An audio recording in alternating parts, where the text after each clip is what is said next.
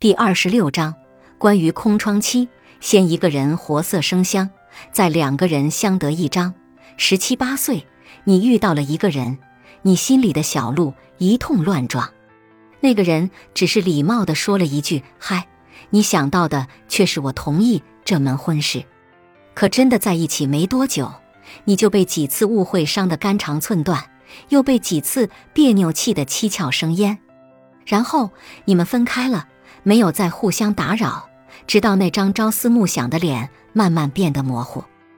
二十二三岁，有人向你表白，你觉得他也还好吧，对你百依百顺，但相处下来，你又觉得缺点什么。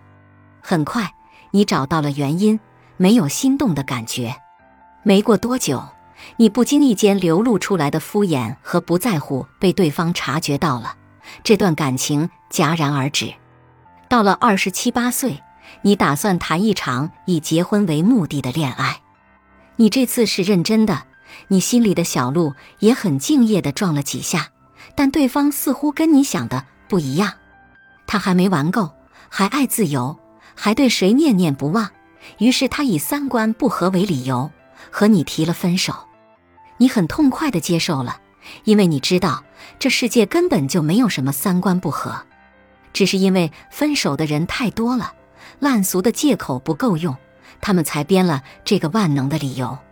再一晃，三十岁了，心里的小鹿好久没撞了。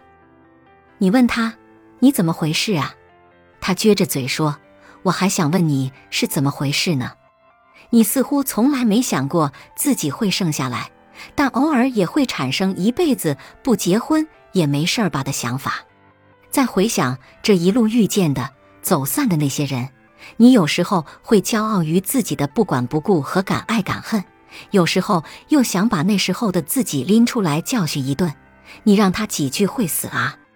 你不说那句话会憋死啊？你再等他两年怎么了？你以前以为爱情是一件很了不起的事情，能翻山越岭，能踏平山河，后来却发现，其实爱情不算什么。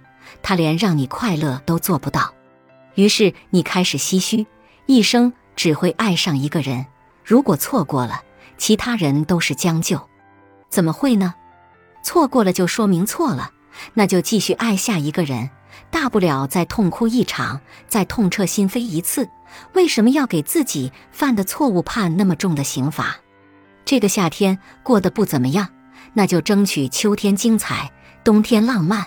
错过了这一村，那就去下一村；错过了这家店，那就换另一家。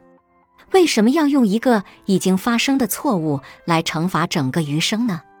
不要轻易说出“我失去了爱一人的能力”这种话，只是变质的巧克力凑巧被你咬到了而已。